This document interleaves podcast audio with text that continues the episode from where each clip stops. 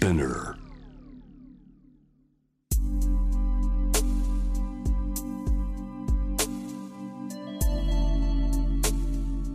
眠らない街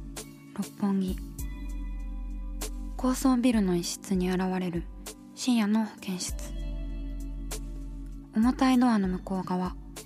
ここでは誰もが飾らない言葉で語り始める。心の声を聞き出す。特別な聴診器を持って迎えるのは酒と涙と哀愁をこよなく愛するイラストレーターの田中美咲。恋仕事家族そして性のこと。一人一人で違う体と心のカルテ。J-WAVE ミッドナイトチャイム。ようこそ深夜の保健室へ。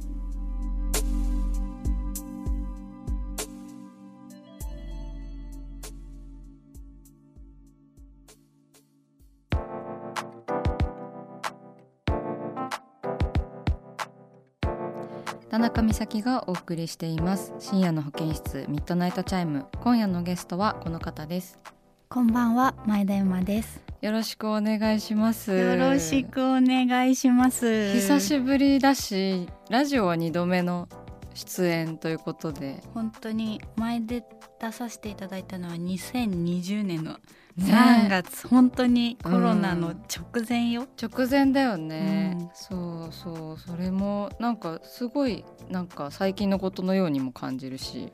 何話したかとかは全然覚えてない なって感じなんだけど。でその後我々は何回かまあご飯行ったりとかなんか我が家に来てねちょっと手芸。そう手芸クラブみたいのをやったりとか、うん、やったね。あれも楽しかったよね。そしてあの6月にエマちゃんが自身の本を出版されて。はい、ね。小説を書きました、ね。でもね私書いてることは実はちょっと知っていて。ね。そう。なんかまあ今回小説書かせていただいてうん。まあ2個お話が入ったもので1作目が表題作にもなってる「動物になる日」っていうお話なんですけれど、まあ、これがあの小学生から中学生になるひ一人の少女の成長物語みたいな感じでうん。でこれを書いて書く前かな書いてる時かなみーちゃんとたまたま別のお仕事でお会いした時にみーちゃんがあの女の人が初めて惹かれるのって男の人の体じゃなくて女体じゃないかみたいな話をうんうんしてたじゃない。うん。うんで私はその女体かどうかはわからないけれども女の子が一番最初に憧れる相手焦がれる相手ってうん。女の子なんじゃないかなみたいのは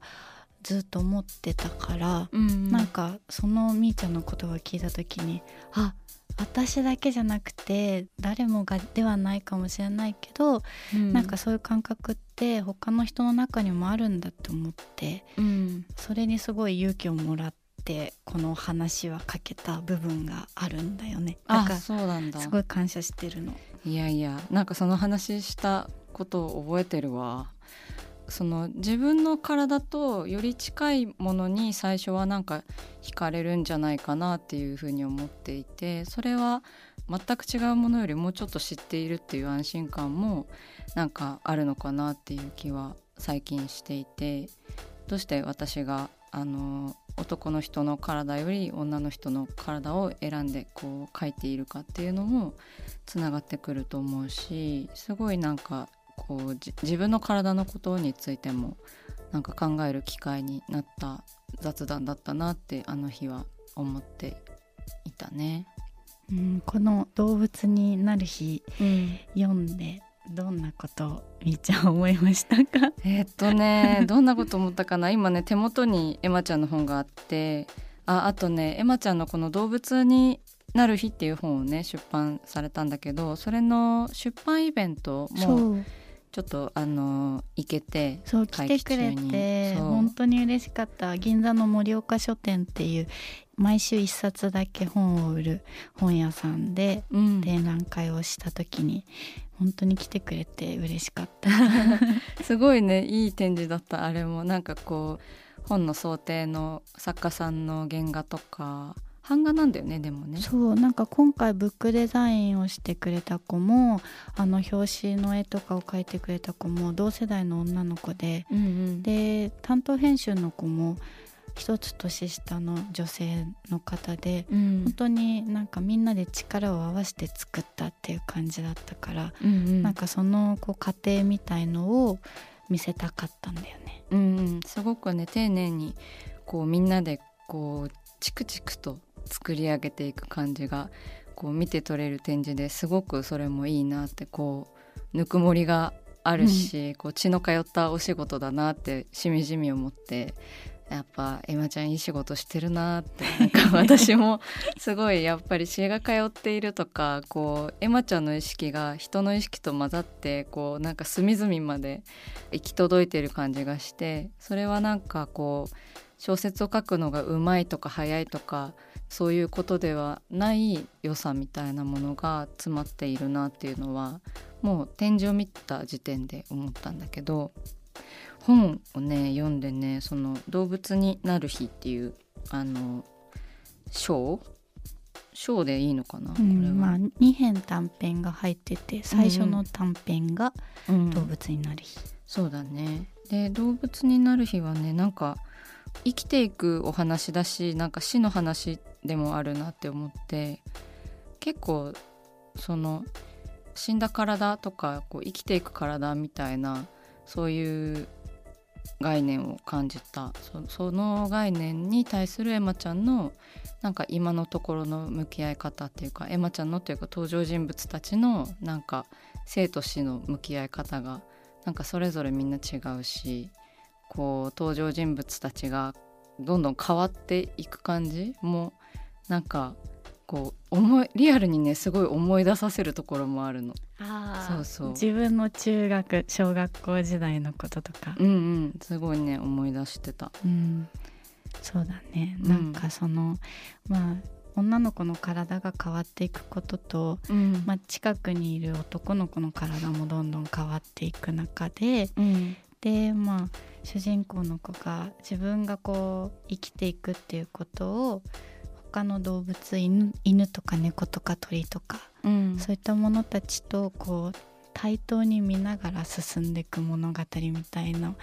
感じになってるのかなっていうふうに思ってて、うんうんうん、その小学生とか中学生の時に本当になんかこう周りの子がどんどん恋愛をしていくのにすごくこう不思議な気持ちがあって。て、うん、なんか恋愛っていう言葉よりもまず先にもっとなんか匂いに惹かれるとか、うん、なんかこう例えば隣にいる子のまつげが長くてすごい素敵だなって焦がれるとか、うん、なんかそういうもっとこう言葉になる手前の感情みたいのを言葉にしてみたかったっていうのがあった。うんうんうんなんかそれがすごい動物っていうキーワードとつながってくるのかなっていう自分の動物的な部分がこう大人になるにつれてどんどんこうそがれていくような感覚とか私がこうなんだろう中学生の時に合わせて合わせていってどんどんこう違うものに変わっていった感覚とか大人になってからまた取り戻せた感覚とかもうすごい全部ね思い出しながら。なんか私は昔からそのすごい動物に憧れてて、うん、人間も動物であるはずなのになんか人間ってすごい尊いものとして扱われてて、うん、なんか動物よりも上みたいな感覚を小さい頃から、まあ、そういう教育を受けるじゃない、うんうんうん、なんかだって人間って動物食べるし、うん、でもなんかその私は人間が思ってる動物としてのあり方みたいな部分にすごい焦がれててでも大人になっればなるほど自分がどんどん人間に近づいていってしまってるなんか悲しさと仕方なさみたいなものにすごいこう、なんだろうちょっと悲しかったりでもそこが嬉しかったりでも寂しかったりみたいな感情があって、うん、なんかそれをこう残しておきたいみたいのがありました。うん、なんか大人になるにつれてまたそれもすごい変わってくるし周りの人間と触れてまた変わってきたりもあるしね。うん、そうで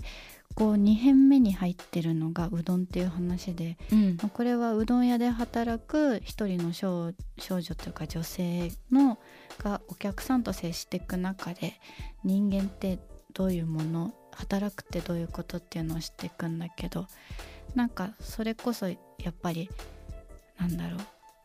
働くこと大人になることでどんどんこう自分が人間としての生き方どう生きていきたいかとか、あと死っていうものに対してもどうやって向き合っていくのか。その亡くなったけれどこう実感がない感じみたいなこととかも、うん、そのうどんの方では結構近いことを書いているような部分もあって、うん、なんかそういうこと思いました。さあ始まりました。田中美咲の六畳一間。大勢の目に触れたものから人知れずこっそり楽しまれたものまでイラストレーター田中美咲の作品を作者自ら紹介します。この時間は番組スタッフと一緒にお送りします。よろしくお願いします、はい、よろしくお願いします。はい。それでは美咲さん今夜の一枚は？オリジナルグッズ完成。おおでございます。いつもよりも響いております。響きました。はい、はい、なんかね割とこうちょこちょこ作っているということは以前からラジオで紹介していたんですけれどもあの番組で紹介したお悩みにまつわるあのイラストというかさっきのねもやった「ファイト一筆」っていう私がお悩みにイラストでお答えするコーナーの、えーとイラストを主にグッズにさせていただきました。ついに完成しましたね。そうですね、はい、たくさんイラストがあったから結構セレクトから難しかったです。もう本当にそこの作業から美咲さんが全部。そうですね、うん、あの携わりました。そう。でどんなグッズがあるのか最初に言った方がいいかな。はい。お願いします。はい、えー、4アイテムありましてオリジナルのミニジンですねあの小冊子になっておりましてファイト一筆で描いたイラストから厳選したものをねあの収録しております。手のひらサイズぐらいの冊子で結構あの量があってでファイト一筆ってこう白黒で描いているというか本当に黒いペン1本で描いているのであの塗り絵とかにもねぜひ使ってほしいなっていう感じで。そうですね。絵の輪郭だけがね、うん、あるから、はい、そうなんです、うん、だからなかなかそういうこうイラストもあの出したことないなっていう感じなのでぜひあの塗り絵がかできたよって方はあの番組のインスタグラムにこうタグ付けで上げていただいたりとか、ね、この今ね手元にあのジンがあるんですけどいや懐かしい懐かしいしなんか私がこうとっさに描くあのイラストの傾向みたいなのもすごい まあ自分が見るからなんですけど見れてなんかこう恥ずかしいようなこうとっさに描くイラストってやっぱり描きやすい構図であったりとか、うん、あの即興でこう失敗せずにあの消しゴムとかもね使ってないのであのそうやって描いてるなっていう感じがしてあのかなり短い時間即興でリスナーのお悩みにお答えしながらイラストを描くというなんか私的には結構千手観音みたいなイメージで描いて、まあ、いつもね楽しく描かせていただいてるんですけどそんなジンですね。そうなんか最初の頃のこうなんだろうなんかねでも本当にあの答えのイラストだけ載っているので、うん。こう大喜利の答えだけがすごいたくさん載っているなっていう不思議なあの字になってはいるんですけどだからあの前書きとかもねあの一応このイラストはどういう経緯で作られたかっていう説明も入ってるんですけど懐かしいイラストはね「一寸先はレインボー」って書いてあるイラストがあってこれなんか言いやすいし懐かしいしなんか絶妙に意味が分からなくていいなって思って。すごいなんか思い入れがあります。皆さんぜひチェックしてください。そしてもう一つは番組ロゴ入りタンブラーでございます、えー番組のおなじみのあの丸いステッカーにもなっているロゴが入ったタンブラーでございますガラスでねこう足が短くて可愛いあのタンブラーとなっております。はい。あとは話し合ってくださいソックスです。これはステッカーではなくソックスでございます。あの話し合ってくださいという文字のロゴがあのプリントされたソックスとなっております。そしてラグラン T シャツですね。えっ、と2種類ありまして、えーぬいぐるみのぬくもりで元気を取り戻す T シャツと、えー気持ちを言葉にするトレーニング T シャツということでこちらもあのジンの中にも収録されているイラストなんでちょっとそちらとこう見比べながらあのなるほどねと思っていただければと思います。ねこれすごい可愛いのででラグランのプリントは背面にあの印刷されているのでなんか着やすいかもって思います結構絵がね前面に来るとコンビニとか行行きづらいって感じが あの個人的にもあるんですよ。私自分のグッズの T シャツとかあのサンプルでいただいたりとかあるんですけど自分で自分の T シャツを着てなんか街を歩くのが結構あの難しくて、なるほど、はい、そんな私にもこう気軽に着れるあの T シャツとなってくれて嬉しいです。私もあの購入したいと思います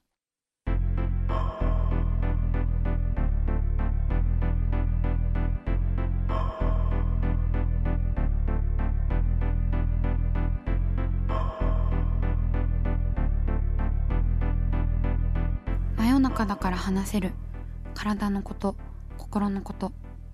J-WAVE ミッドナイトチャイム。公式サイトとインスタグラムは24時間オープンしています。あなたの悩み番組へのメッセージお寄せください。来週もイラストレーターの田中美咲が深夜の保健室でお待ちしています。